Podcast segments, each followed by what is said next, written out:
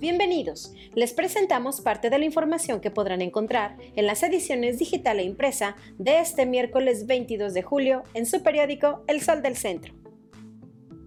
Hoy saldrá humo blanco, pues para este día se tiene previsto que la Secretaría de Obras Públicas del Estado emita el fallo para declarar al ganador de la licitación de libramiento carretero poniente, una obra que ha quedado inconclusa desde hace 11 años. Los orígenes de la obra se remontan al 25 de marzo del 2009, cuando la Secretaría de Comunicaciones y Transportes otorgó al gobierno del Estado, encabezado entonces por Luis Armando Reynoso Femat, la concesión para construir, mantener y operar el tramo carretero solicitado, explotación que tendría una vigencia de 30 años. Pero la obra nunca se terminó de los 45 kilómetros de longitud que originalmente tendría el libramiento carretero, solo se edificaron 21 kilómetros, que están muy deteriorados y tienen que ser reparados, según la propia Secretaría de Comunicaciones y Transportes, mientras que restan por concluir 24 kilómetros.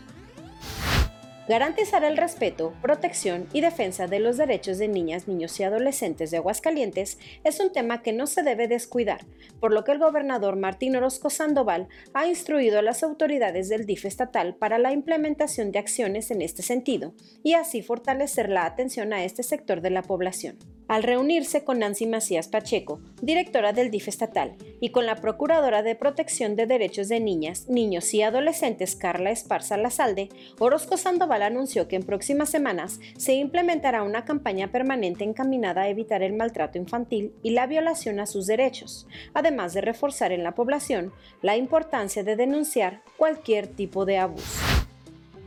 En el transcurso de las últimas horas, el estado de Aguascalientes registró cuatro nuevos fallecimientos a causa del coronavirus COVID-19, que elevan a 236 la cifra trágica de muertes acumuladas en el territorio estatal por esta pandemia según se establece en el comunicado técnico diario emitido este martes por el Instituto de Servicios de Salud del Estado. Además de las personas que perdieron la batalla contra este padecimiento, otras 106 se encuentran hospitalizadas en nosocomios locales. Lamentablemente, 63 de ellas, que se reportan como muy graves, fueron intubadas y permanecen dentro de las áreas de terapia intensiva, donde un respirador mecánico las provee de oxígeno. Otras 43 están graves en el Hospital Hidalgo, IMSS e ISTE, respirando por su propia cuenta.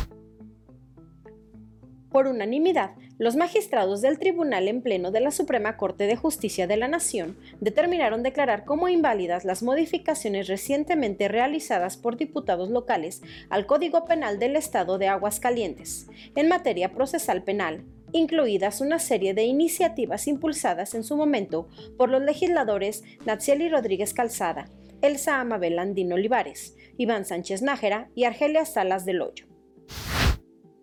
la alcaldesa Tere Jiménez invita a la población a sumarse a la colecta de ropa que inició el DIF municipal y que será entregada a familias de colonias y comunidades de la capital. El objetivo es seguir apoyando a quienes se han visto afectados por la contingencia de salud ocasionada por el COVID-19. Es por eso que se instaló un centro de acopio al exterior de las oficinas del DIF municipal, en donde toda la población puede hacer llegar prendas en buen estado, limpias y en bolsa cerrada. Al hacer un llamado a la población a participar en esta campaña altruista, la alcaldesa Tere Jiménez Esquivel reconoció que la contingencia de salud ha complicado en demasía la situación de personas y familias enteras que sobreviven en condiciones vulnerables. En los deportes, Luego de la suspensión del partido de pretemporada entre Necaxa y Atlas del fin de semana pasado, fuertes fueron los rumores que señalaban que el equipo de Aguascalientes no había podido jugar su último partido de preparación por más de una decena de casos positivos de COVID-19.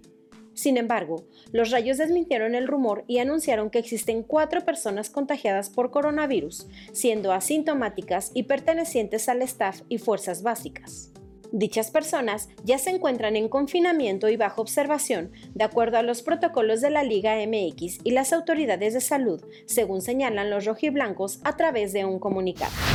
En información policiaca, en menos de 24 horas se registran varios accidentes de tránsito en los que se han visto involucrados conductores de motocicletas, de los cuales dos han perdido la vida a causa de las lesiones provocadas por el impacto.